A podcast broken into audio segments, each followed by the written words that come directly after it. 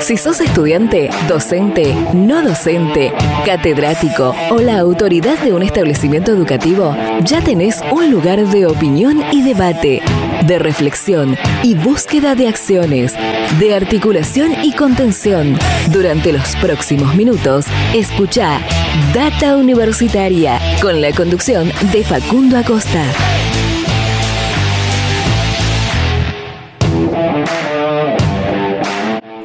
Hola, hola, hola, ¿qué tal? ¿Cómo les va? Bienvenidos y bienvenidas una semana más a este programa de universidades verdaderamente federal, independiente y objetivo. Aquí donde hablamos de muchísimos temas como educación, ciencia, tecnología y desarrollo, extensión, vinculación, de temas de la sociedad, de la política, de investigaciones y de muchos otros temas más en Data Universitaria Radio en este vigésimo sexto programa del año 2022, en la tercera temporada de este ciclo radial de universidades que como decía es verdaderamente federal porque estamos conectando toda la República Argentina, desde Jujuy hasta Tierra del Fuego, con emisoras en, en todas las provincias de nuestro país que comparten este programa durante toda la semana. Eh, un programa que venimos teniendo tema, temáticas muy diferentes, eh, las temáticas que, comentaba recién y que por suerte venimos eh, teniendo muy, muy buena recepción en estos 26 programas que llevamos en el 2022 y con todos los programas anteriores las temporadas 2020 y 2021. La semana pasada tuvimos muy buena recepción porque hablamos de eh, Pulsar, el campus Pulsar, este que, esto que denominamos eh, en nosotros en Data Universitaria como el Netflix de la ciencia y la tecnología argentina, eh, que hablamos con Cecilia Formento, su coordinadora, esta plataforma que desarrolló la Agencia Nacional de Promoción de la investigación, el desarrollo tecnológico y la innovación, la agencia I D I, que pueden encontrar muchísimos contenidos muy interesantes y ahora esta articulación que van a tener con las universidades para poder difundir también lo que las propias universidades nacionales van produciendo en cuanto a contenido audiovisual, eh, sea sean de temáticas científico-tecnológicas o de temáticas en general. ¿no? Hay eh, en plataforma Mundo U, que es la, el lugar, lo que vendría a ser el Netflix, pero de la, del mundo universitario. También hay series, por ejemplo, muy interesantes que tienen que ver con el sistema universitario argentino, que las comentamos el programa anterior. Una que siempre recomiendo que es la de Historia del Sistema Universitario Argentino, que está eh, conducida, podríamos decir, eh, por el fallecido y ex rector de la Universidad Nacional de Río Negro, eh, Juan Carlos del Bello, con una excelentísima cantidad de entrevistas con personalidades y referentes del sistema universitario que van hablando de la historia justamente de, este sistema y bueno, es realmente muy interesante. También hay otras de universidades dependiendo de, su región que también son por supuesto muy, muy interesantes.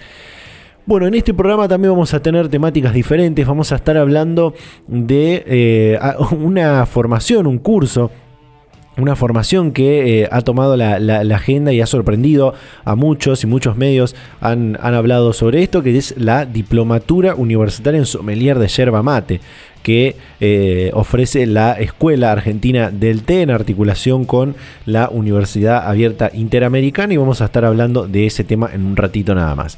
También vamos a estar hablando de eh, los niños y niñas con altas capacidades intelectuales, luego de que también en las últimas semanas se esté hablando de un proyecto de ley en la provincia de Buenos Aires, eh, la ley Benjamín, como le han puesto, como la han denominado, para detectar a eh, niños y niñas con altas capacidades intelectuales o superdotados también como han denominado algunos medios, eh, con una investigadora de la Universidad Nacional de La Plata, de la UBA, del CONICET, que eh, pone en conflicto justamente esta cuestión de los dones, los talentos, las cuestiones innatas, las cuestiones naturales.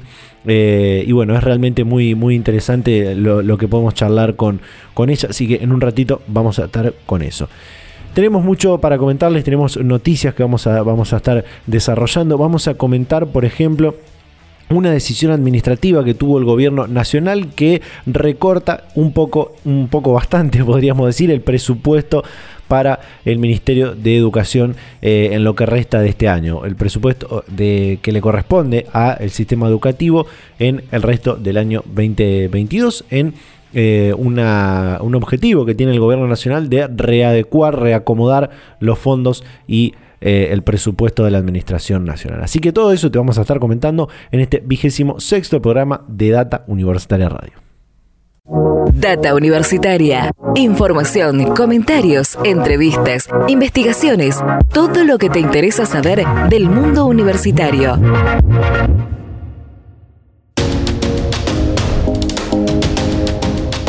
Las noticias del mundo universitario las encontrás en datauniversitaria.com.ar. Por ejemplo, docentes universitarios firmaron un aumento del 21% y también un aumento en la garantía salarial. Los gremios de docentes universitarios firmaron con el gobierno nacional el acuerdo salarial que dispone un aumento del 21% hasta diciembre en tres tramos, más un aumento de la garantía salarial. La distribución de las cuotas será de la siguiente manera: el 7% de aumento en el mes de agosto, un 5% en septiembre y un 9% de aumento en diciembre. Se presentó el plan estratégico que marcará el rumbo de la Universidad de La Plata en los próximos cuatro años. La Universidad Nacional de La Plata es pionera y modelo en la planificación participativa e integral de la gestión. El plan en marcha incluye seis líneas estratégicas, enseñanza, investigación, extensión y vinculación eh, institucional, arte y cultura, producción y transferencia, administración, gestión y control. En total se trata de 1.316 instancias institucionales de acción y producción con el horizonte en el año 2026. Abierta las inscripciones a carreras de la modalidad a distancia en la Universidad Nacional de Quilmes. Las inscripciones a carreras para el periodo 2023 de la modalidad de distancia de la Universidad Nacional de Quilmes estarán disponibles hasta el 19 de septiembre de 2022. El cierre de matriculación está pautado para el día 25 de noviembre comenzó a funcionar la editorial de Un Caos.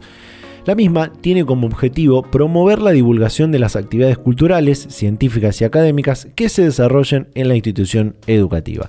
Se regirá por criterios básicos como rigor académico y científico, originalidad y claridad, uso de fuentes, aparato erudito y abordaje que responda a los debates actuales de la ciencia.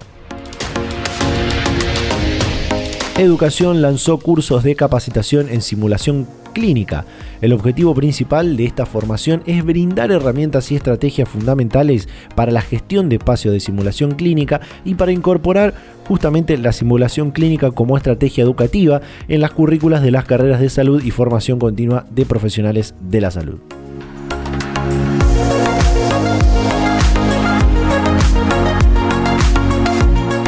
startups de Argentina podrán ser incubadas en la Universidad Nacional del Litoral. Las personas interesadas en recibir acompañamiento y asesoramiento pueden aplicar a la convocatoria del programa UNL Potencia. El Consejo Superior del Rectorado fue escenario para la presentación oficial que se hizo esta semana y en ese contexto, donde también compartieron sus experiencias representantes de tres startups que están siendo preaceleradas. Aló, que comentamos hace poco la, noticia, que es una aplicación de eh, veterinarios. Homo Foods y Wasu. Seguramente en las próximas semanas vamos a estar hablando y abordando más este tema en este programa.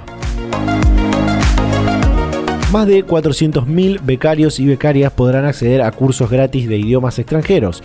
Los cursos serán impartidos por 35 universidades de gestión pública y 65 institutos superiores de formación docente de todo el país en modalidad virtual con una duración de 64 horas cuatrimestrales. Esto también tiene que ver con las becas y aumentan el monto mensual de las becas Progresar para estudiantes. Mediante la resolución 2323-2022 se determinó que las nuevas sumas regirán con la cuota correspondiente a agosto. A partir de la nueva norma, la beca Progresar tendrá un aumento de 7.400 pesos mensuales en sus líneas finalización de la educación obligatoria y Progresar Trabajo, así como en la de formación de la educación superior para carreras universitarias y carreras de educación superior no universitarias. Por último, una noticia muy interesante que tiene que ver con la actualidad en lo político. Avanza eh, en diputados de la Nación la creación de tres nuevas universidades nacionales. Se trata de las altas casas de estudios proyectadas en Tigre, Escobar y San Fernando y otra en Pilar. Todas promovidas por el oficialismo, por el Frente de Todos. La oferta académica de las universidades será e integral e innovadora mediante carreras presenciales o a distancia de pregrado, grado y posgrado, como así también ofertas educativas no formales sostenidas sobre los pilares de la educación y la calidad, orientadas principalmente a las ciencias vinculadas al turismo, la cultura, el desarrollo humano, el medio ambiente, la producción y con acento en aquellas temáticas asociadas a la tecnología, la biotecnología, entre otras. Seguramente también este va a ser otro tema que estaremos desarrollando o en este programa o en los siguientes. Bueno, estas fueron algunas de las noticias que puedes encontrar en nuestro sitio web datauniversitaria.com.ar. Hacemos otro separador y seguimos compartiendo un poco más de noticias de eh, el mundo universitario. Data Universitaria. Información, comentarios, entrevistas, investigaciones, todo lo que te interesa saber del mundo universitario. Las 24 horas del día y en el momento que quieras. Visítanos en datauniversitaria.com.ar.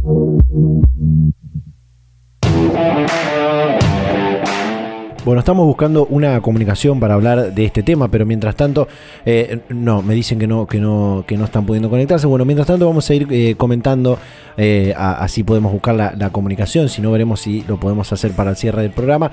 esto que hablábamos antes en la apertura de este, este reacomodamiento, esta readecuación del presupuesto de la Administración Nacional que provoca una reducción, reajuste. Eh, un, ajuste, un recorte del presupuesto en educación.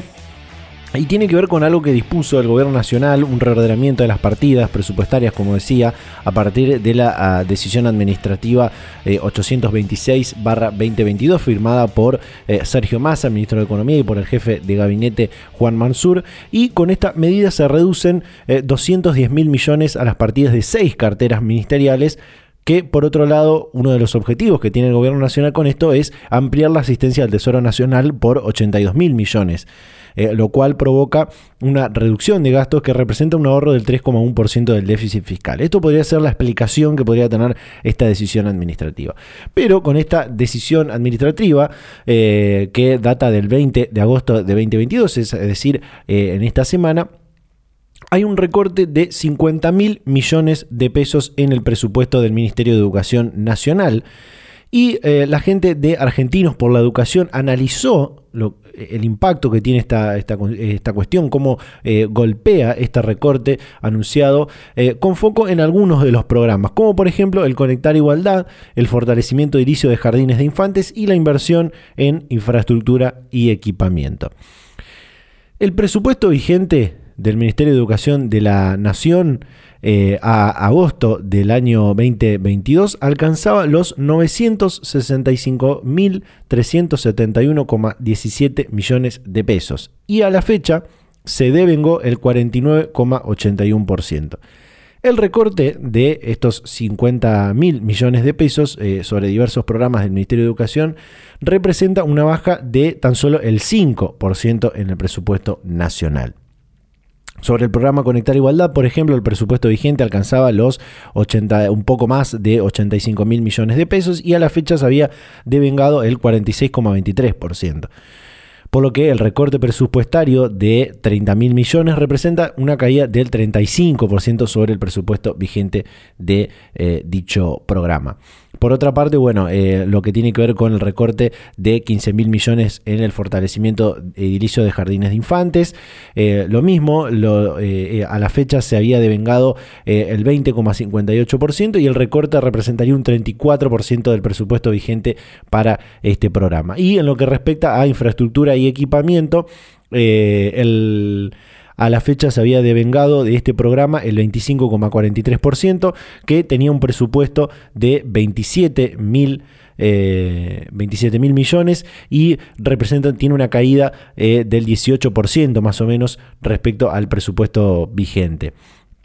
Por supuesto que ya eh, el ministerio del ministro de Economía, eh, de Educación de la Nación, Jaime Persing, aseguró que eh, esto no va a afectar a la, continuidad de, por ejemplo, el programa Conectar Igualdad, no, no va a afectar al programa Conectar Igualdad, ya que es una política central y prioritaria para el gobierno de Alberto Fernández, decía el ministro Jaime Persing.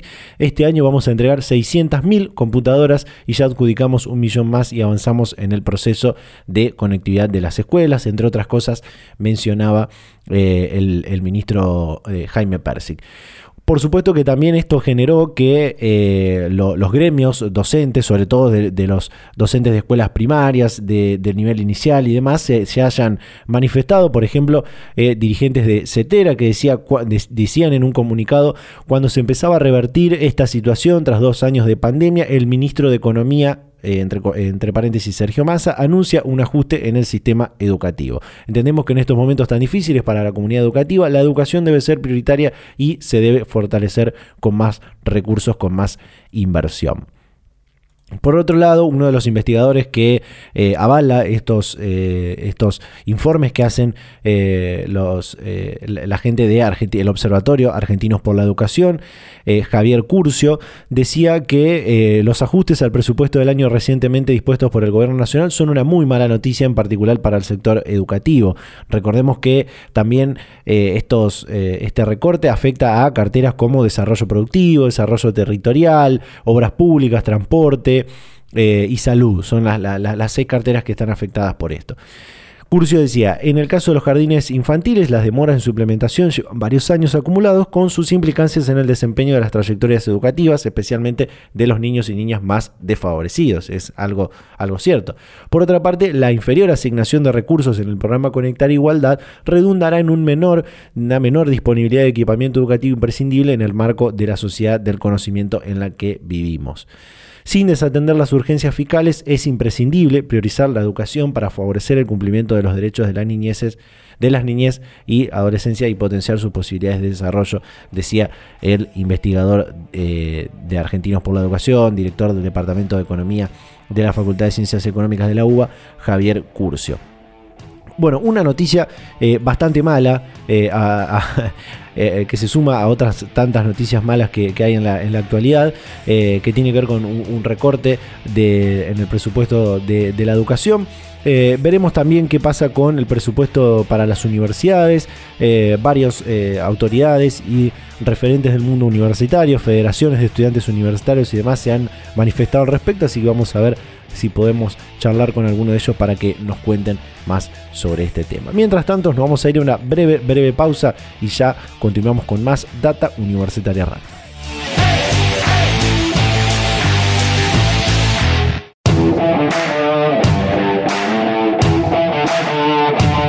Ya estamos de vuelta con más Data Universitaria Radio, el programa de universidades verdaderamente federal, independiente y objetivo. Esta edición eh, número 26 del año 2022 en la tercera temporada de este ciclo radial.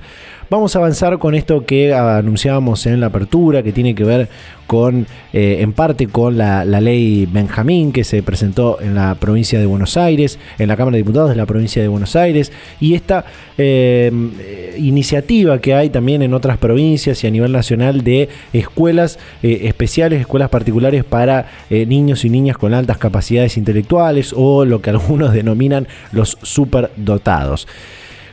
Ya está para hablar con nosotros la doctora eh, Karina Kaplan, eh, investigadora de docente de la Universidad Nacional de La Plata, investigadora, investigadora también de la UBA y del CONICET. Karina, ¿qué tal? ¿Cómo le va? Facundo la saluda. Bienvenida a Data Universitaria Radio.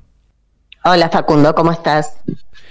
Bien, bien, bueno, un gusto poder eh, charlar con usted porque nos comunicamos para hablar de este tema, por eh, que en las últimas semanas, en los últimos meses, se está hablando mucho de proyectos de ley en, diferentes provincias sobre crear escuelas para eh, niños y niñas superdotados, dicen algunos, eh, con altas capacidades intelectuales. y queríamos saber desde, su mirada, desde las diferentes investigaciones que, fue haciendo, cómo, cómo ve esta, esta, esta cuestión, ¿no? En principio tendría que leer los proyectos de ley, cosa que no conozco, pero sí me parece importante pensar en una escuela democrática que permita incluir la pluralidad de estudiantes sin distinción. En ese sentido, eh, mi tesis doctoral justamente aborda una cuestión que efectivamente es un discurso social muy extendido acerca de la existencia de talentos y en lo personal, desde el punto de vista científico, le hago una crítica a la creencia de los talentos por considerar que es difícil seleccionar, clasificar, nominar a los estudiantes en talentosos y a su opuesto que serían los no talentosos. Es decir, me parece que hay que tener ciertos recaudos cuando uno eh, ofrece una clasificación de los estudiantes, cuando unos quedan enaltecidos, los que son inteligentes, y otros quedan minimizados, hasta invisibilizados como no inteligentes. Entonces me parece que hay que trabajar fuertemente desde el punto de vista de la construcción de una mirada que permita que todos los niños y las niñas tengan un modo de nominación sin etiquetarlos. Claro. Claro. Hay, algunas investigaciones en esta, eh, en este, en, su tesis eh, doctoral, en la que habla, por ejemplo, de que, esto de que, decía, ¿no? De que hay docentes que podríamos decir, adjetivan o catalogan a ciertos alumnos eh, por su inteligencia, por su más, mayor inteligencia o por su menor inteligencia, lo cual hasta sería, ¿cómo decirlo? Que, no hay inclusión en, esa, en esa mirada, ¿no? Así es, primero, ¿cómo se establece la medida de la inteligencia? ¿Cómo es que un docente puede delimitar quién es inteligente y quién es no? ¿Cómo se mide esa inteligencia? Entonces, justamente, la discusión tiene que ser eh, por, por qué razones seguimos clasificando a los niños, etiquetándolos, rotulándolos, en lugar de ver todas sus potencialidades, porque en realidad cada niño, cada tiene el derecho de aprender y tiene que tener oportunidades y en todo caso la escuela lo que tiene que hacer es ampliar el abanico de oportunidades desde el punto de vista materiales y simbólicos para no hacer un veredicto sobre los niños o un diagnóstico condenatorio, sino justamente para ir produciendo mayores niveles de justicia escolar. Sí. Eh, en esto eh, una forma de, refutar esta, adjetivación que podrían hacer los docentes a un niño o niña con mayor inteligencia que otro es eh, la, la, teoría o la propuesta del investigador Howard Gardner de las múltiples inteligencias. Es decir, por ahí un chico no tiene las mejores notas, pero es inteligente en su desempeño físico, en los deportes, o es inteligente en la interpretación de, la música o en los cálculos. Digo, no es que, que, por eso apoyo lo que, lo que usted dice en cuanto a esto de la clasificación o de cómo una persona puede medir que otra es más inteligente, que, que un alumno es más inteligente que el otro, ¿no? Claro, a mí me gusta pensar, por ejemplo, en la viñeta de Mafalda en Manolito, un chico hijo de almacenero que hace muy bien las cuentas cuando está eh, ayudando a su papá en el negocio y cuando va a la escuela fracasa. Entonces a veces lo que tenemos que pensar es justamente cómo hacer para eh, lo que alguna investigación ha preguntado, así como una cuestión de provocación, acerca de por qué en la vida 10 y en la escuela 0. Es decir, si nosotros pensamos en términos de Manolito como fracasado en la escuela, no estamos pudiendo revalorizar los saberes matemáticos que él tenía desde su experiencia social, pero que la escuela no puso en valor. Sí. Eh, quiero, quiero ir preguntándole algunas cuestiones de, que, fue mencionando en otras respuestas, como por ejemplo esto de eh, el talento o el, don, eh, o, la cuestión innata, natural, que, se dice que, tiene una, que tiene una persona. ¿qué, hay de esto en, en las investigaciones que pudo hacer? En general hay una creencia fuerte socialmente y una porción de la ciencia que sigue sosteniendo la idea de que nacemos con capacidades diferentes y que algunos somos inferiores y otros nacen con capacidades superiores.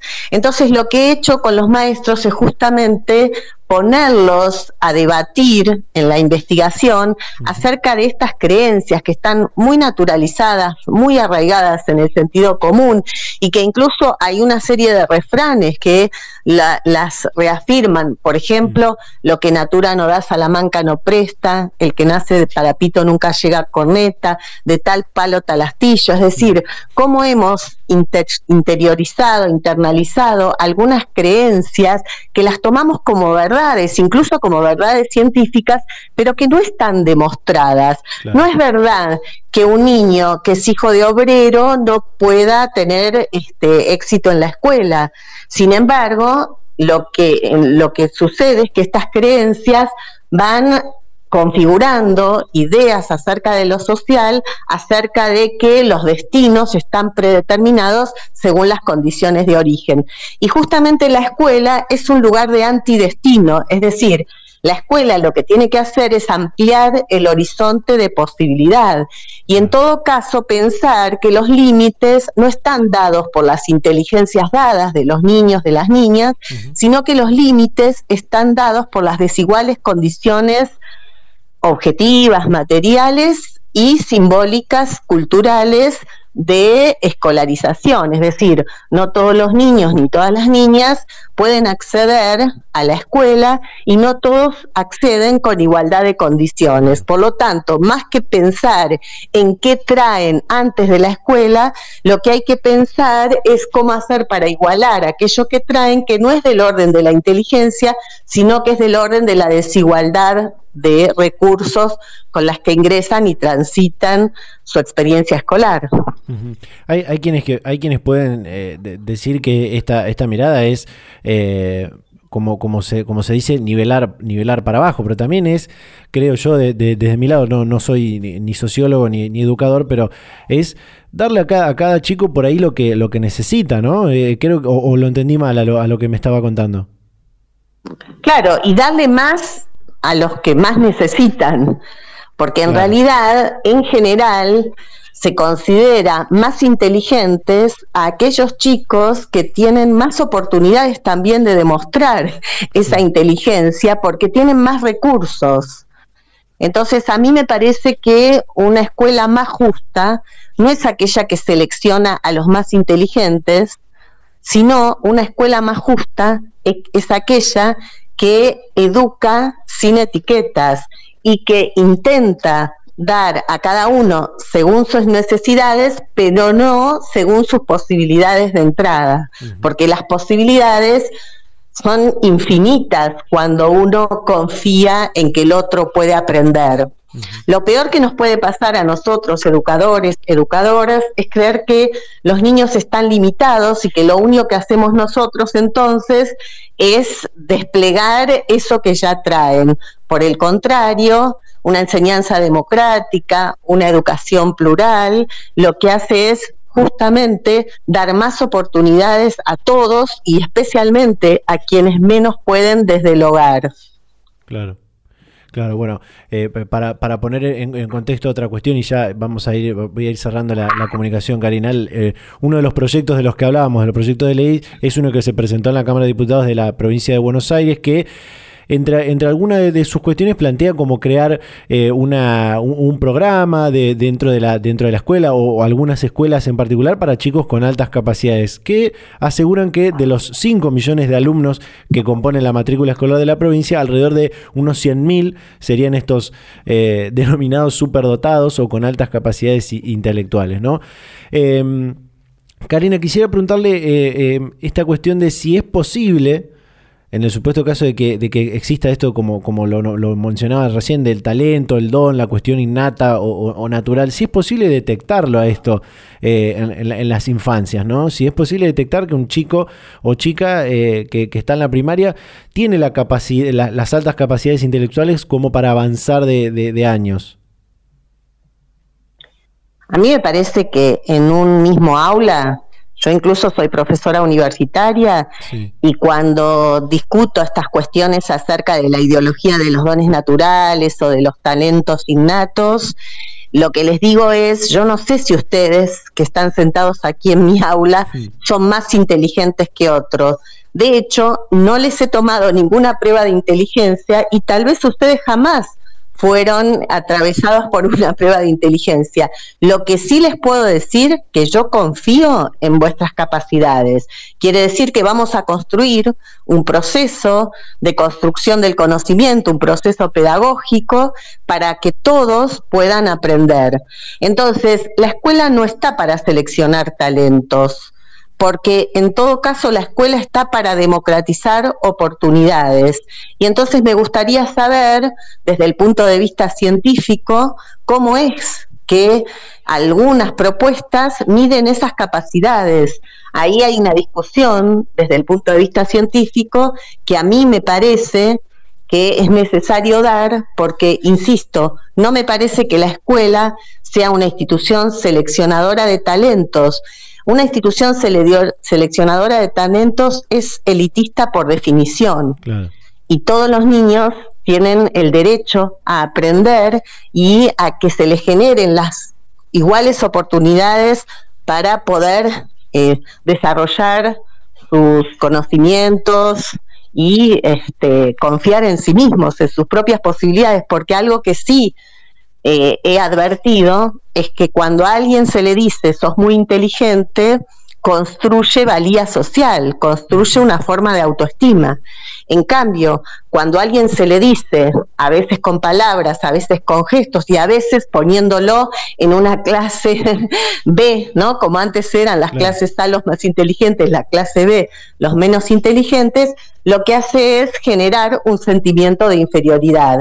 Y la gente tiende, y los niños especialmente, como se miran en el espejo, en el espejo de la escuela, en el espejo que le devolvemos los adultos, tienden a sentirse inferiores si nosotros no confiamos en sus posibilidades y en sus capacidades. Excelente, excelente. Eh, Karina, eh, durante toda la, entrevista, durante toda la charla, hicimos alusión a su, a su tesis doctoral que, está, que, que mencionó, que está talentos, dones, e inteligencias. Eh, el, fracaso, el fracaso escolar no es un destino. Eh, quisiera preguntarle como, para, cerrar la, conversación. Eh, ¿Cree que hay un, hay un fracaso electoral, estaba por decir, escolar en los últimos años? ¿Cree que hay que por ahí discutir, rediscutir el modelo, el modelo educativo, sobre todo por lo que, lo que pasó durante la pandemia? Digo, no solamente en la pandemia lo, lo, de la, el avance de las tecnologías y demás, sino también algunas decisiones que han tomado en, las políticas educativas con juntar dos años en uno, eh, a que, avancen los chicos en, los años sin, eh, sin llevarse materias, digo, todas estas cuestiones que por ahí muchos aseguran pueden perjudicar a lo, incluso a los jóvenes y a los niños en, su futuro escolar. ¿Cree que en este caso hay como un fracaso escolar eh, que, bueno, fue, fue el destino, digamos, poniendo por ahí en, conflicto esto que, usted mencionaba de, en, su tesis doctoral. Quizás lo que hay que hacer es dejar de considerar estas palabras como éxito o fracaso, porque vivimos en una sociedad neodarwinista que considera que algunos son ganadores y otros son perdedores. La pregunta que tenemos que hacernos es quiénes pierden en la escuela, es decir, cuando la escuela no cumple su función, quienes pierden son el eslabón más débil de la sociedad que son las infancias y en especial las infancias más desprotegidas. Así que en todo caso lo que tenemos que hacer es volver a poner en su lugar a la escuela, en esta escuela democrática que intenta incluir y que aún en estos contextos de sufrimiento social que hemos atravesado, se ha demostrado que la escuela es el mejor lugar donde pueden estar nuestros niños, nuestras niñas y que la escuela representa para muchos de ellos un refugio simbólico frente a estas formas de sufrimiento. Así que a mí me parece que en lugar de discutir qué estudiante es inteligente y qué estudiante no es inteligente, lo que tenemos que tratar es de em, tratar de desechar esa mirada acerca de los fracasados y los ganadores y tratar de enaltecer a todos los niños sin distinción. Excelente, excelente. Eh, bueno, Karina, muchísimas gracias por, por, su tiempo, por la predisposición. Eh, seguramente, bueno, eh, la vamos a tener como, como, una referencia para seguir hablando en algún otro momento de, estos temas. y bueno, insisto con, con, el agradecimiento por el tiempo y la, y la predisposición. No, al contrario, un agradecimiento de mi parte porque sé que es un tema objeto de debate y está bien hacer un debate público porque todo lo que haga que clasifique y estigmatice a las infancias es objeto de disputa cultural y de disputa política o pedagógica en qué sociedad queremos vivir, si queremos vivir en una sociedad excluyente o queremos vivir en una sociedad que albergue a todos. Excelente. Karina, nuevamente muchísimas gracias. ¿eh? Un placer, gracias a vos. Data Universitaria. Información, comentarios, entrevistas, investigaciones, todo lo que te interesa saber del mundo universitario.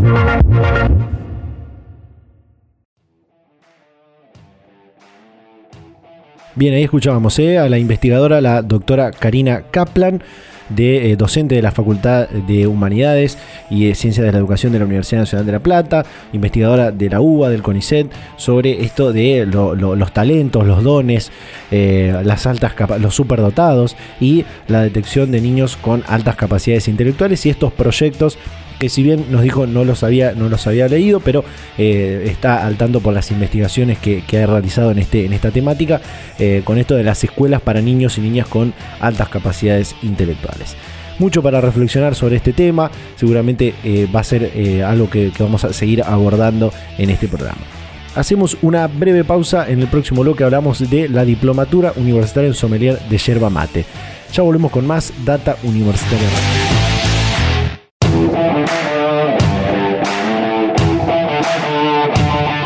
Volvemos con más Data Universitaria Radio en este programa de universidades verdaderamente federal, independiente y objetivo. Este programa número 26 del año 2022. Y ya en la última parte de este programa, pero no sin antes compartir esto que venimos anunciando desde el principio, que tiene que ver con eh, una formación en sommelier de yerba mate. Y ya está para hablar con nosotros la directora de la Escuela Argentina del Té, Liliana Benerucci. Liliana, ¿qué tal? ¿Cómo le va? Bienvenida a Data Universitaria Radio. ¿Qué tal? ¿Cómo estás? Muy buenos días, un placer estar con ustedes. No, el placer es nuestro. Bueno, eh, para empezar, ya vamos a ir hablando de, algunos otros temas que, teníamos eh, agendados charlar con usted, pero para empezar, ¿cuándo nació esta, esta Escuela Argentina del Té? ¿Cómo es la articulación con, por ejemplo, la Universidad Abierta Interamericana, quien es la que eh, da, el aval universitario a, a los cursos? ¿Qué cursos ofrece justamente? Ok, bueno, la escuela nació en el año 2009 cuando tanto Diego Morlachetti, que es el, el otro codirector de la escuela, y yo, nos certificamos en Asia como Team Masters. Entonces allí nos dimos cuenta de que éramos los primeros en habla hispana y surgió la fundación de esta escuela a mediados del año 2009. A partir de eso eh, comenzó nuestro trabajo, eh, un trabajo de formación con dos sedes, una en la ciudad de Rosario, donde somos oriundos, y otra en Buenos Aires, en Capital, y así transcurrimos hasta hace siete años atrás, en que hubo un acercamiento con la universidad, pudimos establecer un acuerdo eh, y a partir de eso nuestras formaciones, que hoy tenemos alrededor de 18 formaciones diferentes en el ámbito de la escuela, eh, están certificadas por la universidad. Bárbaro. O sea, perdón, no todas, sí las diplomaturas universitarias, porque después la escuela tiene cursos cortos para personas que solo quieren involucrarse con algún tema eh, relacionado con el TEI, son cursos de un mes online, pero lo que son eh, formaciones, diplomaturas, eso sí está todo avalado por la Universidad Verde Interamericana. La mayoría son, son cursos que eh, cualquiera los puede hacer en, en un formato virtual, ¿no? Exactamente. Hay gente que de pronto quiere manejar mejor el servicio de té, se quiere involucrar con la etiqueta, se quiere involucrar con todo lo que implica el bienestar y la salud desde el lugar del té, o le encanta la gourmandise y de pronto quiere involucrarse eh, o ser un té gourmand y poder ofrecer una mejor experiencia a sus amigos o a su familia, o personas que de pronto tienen su desarrollo comercial, su salón de té, o dentro de un bar que ya poseen, quieren armar algo, entonces tenemos un montón de pequeños cursos de un mes, dos meses. Hay gente que lleva hechos 10 cursos distintos, o sea, lleva 10 meses de formación porque hacen pequeños expertise en diferentes áreas. Ahora, quien quiere tener un medio de vida importante, quien quiere una salida laboral, entonces decide hacer una diplomatura y allí puede acercarse a lo que es la sommelería del té o a convertirse en un master blender y hacer eh, desarrollos y mezclas que se venden muy bien dentro de la industria y incluso hay mucha gente que está haciendo exportación de mezclas realizadas con materias primas argentinas, tés argentinos, hierbas naturales de estas tierras. O hay personas que quieren trabajar en el ámbito de la hotelería y ofrecer buenos eventos de etiqueta de té, sumarse generalmente a los hoteles de cuatro o cinco estrellas tienen su especialista en esta área, entonces deciden hacer una diplomatura en etiqueta de té. También tenemos una formación para quien quiere ser coach en té bienestar. El camino del té tiene una tradición enorme que tiene que ver con el budismo, que tiene que ver con el zen. Entonces, tenemos una búsqueda, digamos, tenemos un desarrollo de una diplomatura muy interesante, donde además vemos cómo cada variedad de té puede influenciar, influenciar diferentes áreas de la salud. Y después, lo último que hemos desarrollado, dado que las zonas productoras de té son básicamente las mismas que las productoras de yerba mate y además que es nuestra bebida autóctona, hemos desarrollado la diplomatura universitaria en sommelier de yerba mate. Bueno, que es el, eh, por un lado eh, eh, es el, el, contacto que hacemos con, por, esto, por esta diplomatura universitaria en sommelier de Yerramate y además Liliana está todo el mundo muy muy sorprendido con la con el lanzamiento de esta de esta diplomatura, la cual es, es inédita en, en nuestro país y, incluso en la, en la región también. y por eso para empezar a charlar sobre esto, cómo, también cómo surgió y qué, qué objetivos tiene esta esta formación, ¿no? Bueno, eh, tanto Diego Morlachetti, como te decía el otro director, como yo, hemos trabajado para empresas de la producción del ámbito del té. Y en el caso de Diego estuvo ligado mucho tiempo también a una empresa que además de té produce yerba mate.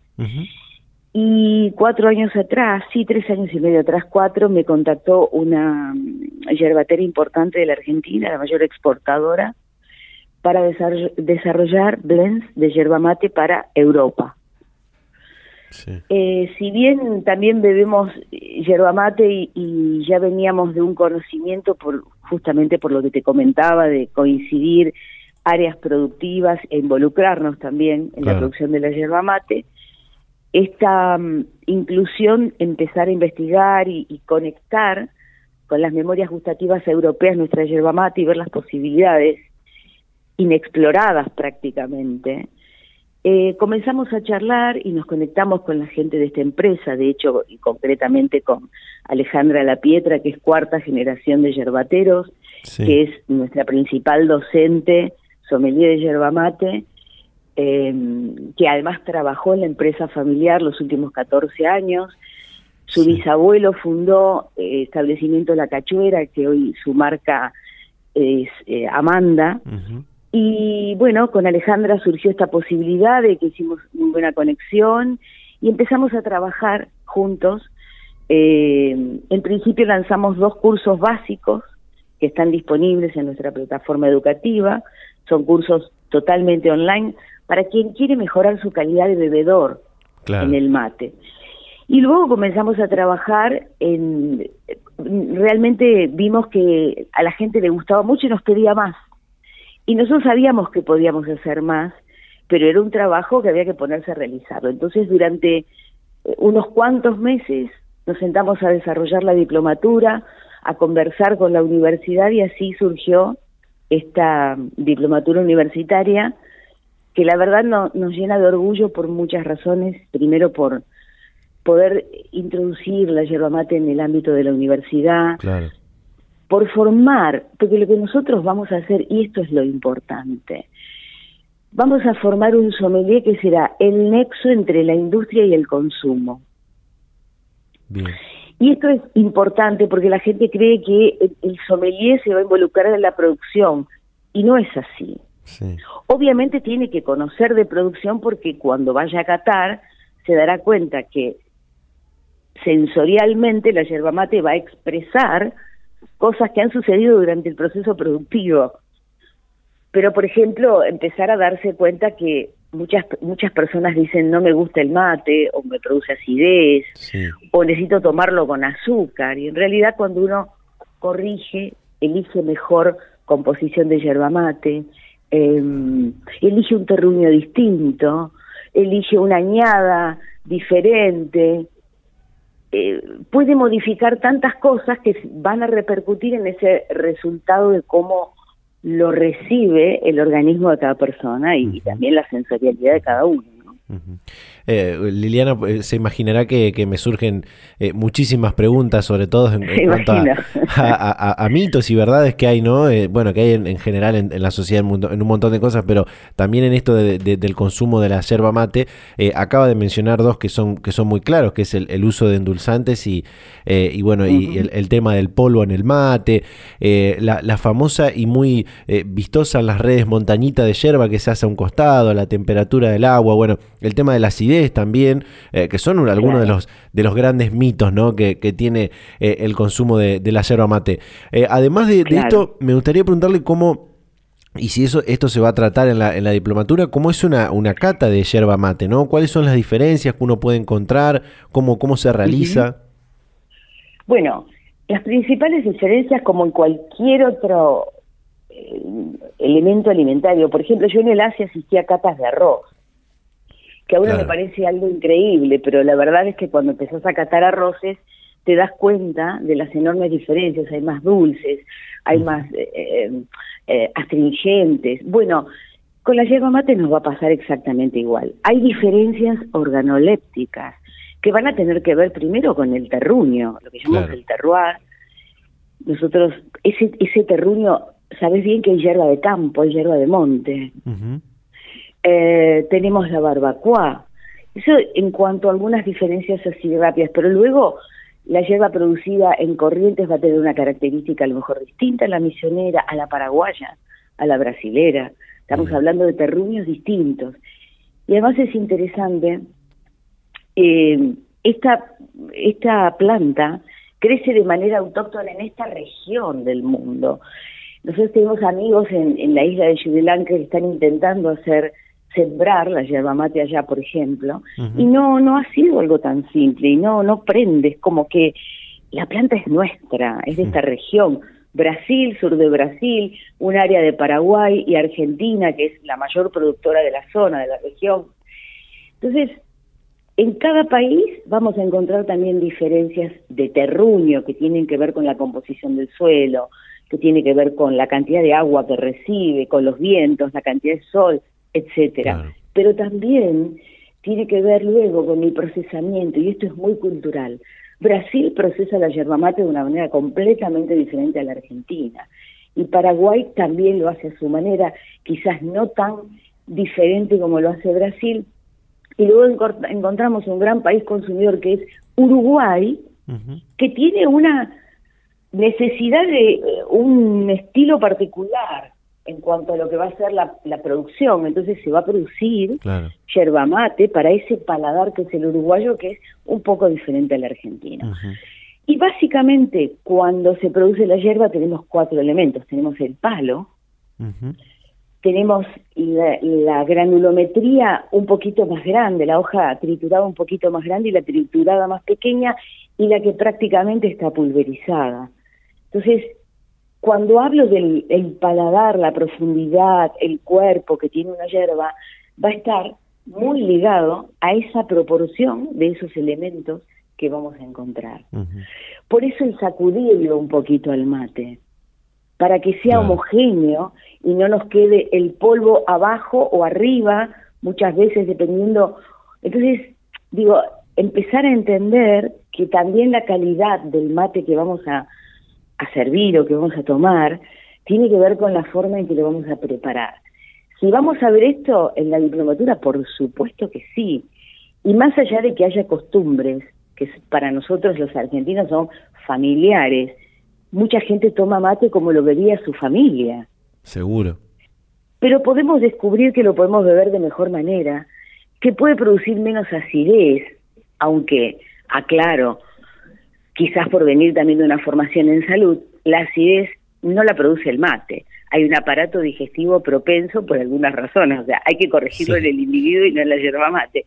Pero sí, de todas maneras, podemos manejar o elegir algún tipo de yerba mate que por esta composición que hablábamos eh, sea menos inductiva de esta acidez.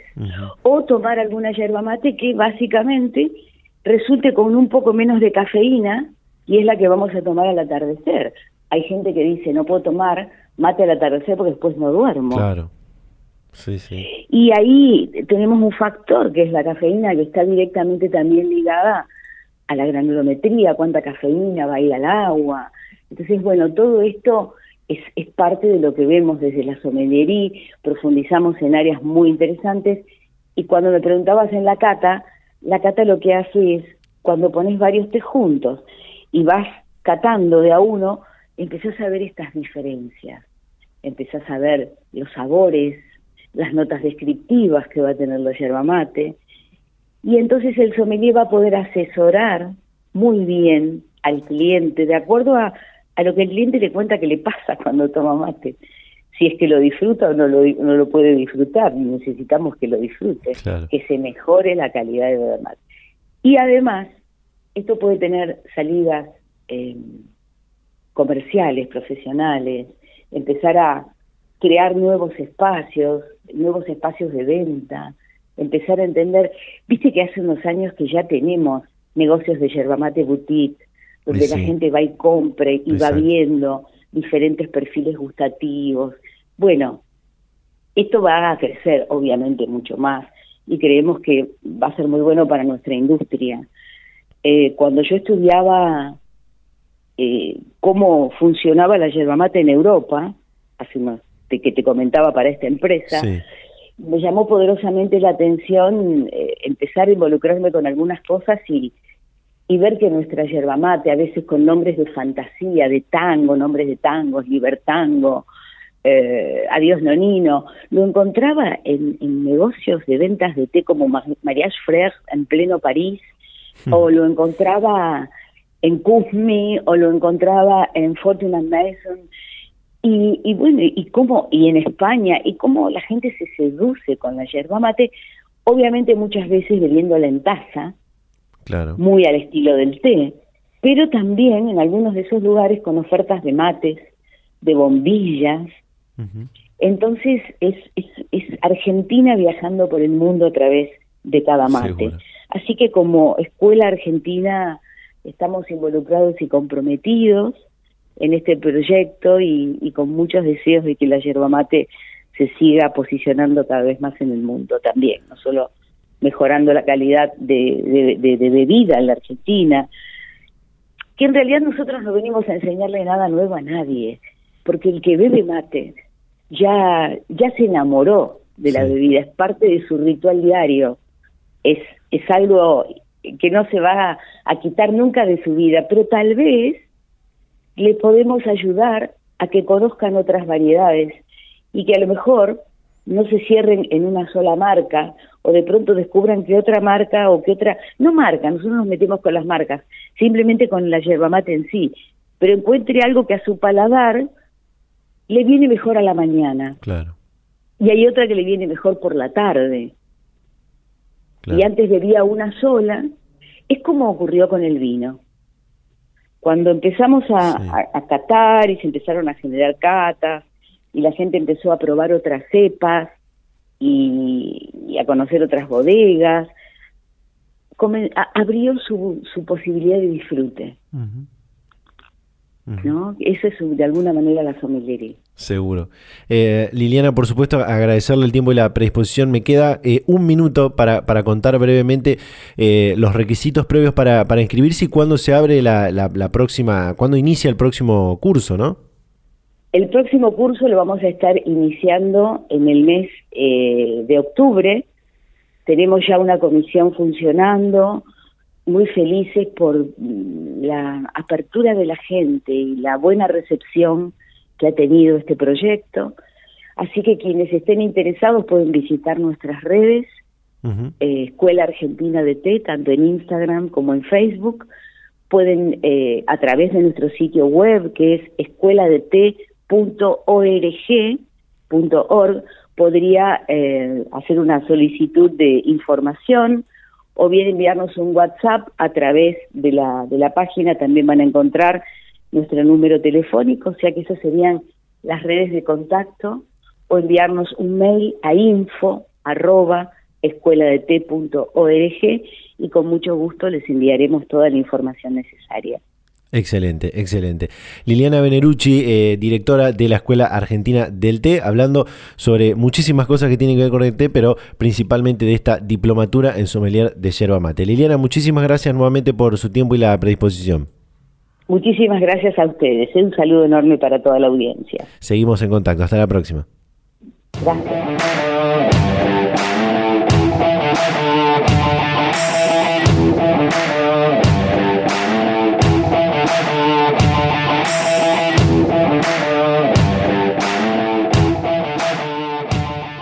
Llegamos al final, ya nos quedamos sin tiempo en este vigésimo sexto programa de la tercera temporada de Data Universitaria Radio, con mucha información que hemos compartido, con dos eh, entrevistas muy, muy interesantes. Recién escuchábamos a Liniana Benerucci de la Escuela Argentina del Té sobre esta diplomatura universitaria eh, en sommelier de yerba mate y todo lo que tiene que ver con la cata de, yerba mate, que es, eh, es muy, muy interesante y bueno, y los mitos que hay detrás de cómo se toma un mate en Argentina, que es algo muy, muy simbólico para, nuestro imaginario colectivo en, nuestro país. Así que realmente muy, muy interesante. Lo que hablábamos antes también con Karina Kaplan sobre esto de los niños y niñas con altas capacidades, los talentos, los dones, las cuestiones innatas que, muchos eh, denominan, los superdotados también que puede haber eh, en las escuelas o lo que algunos docentes por ahí eh, mencionan de un niño es más inteligente que otro. Bueno, todo esto que, que charlábamos que realmente propone un un debate mucho más,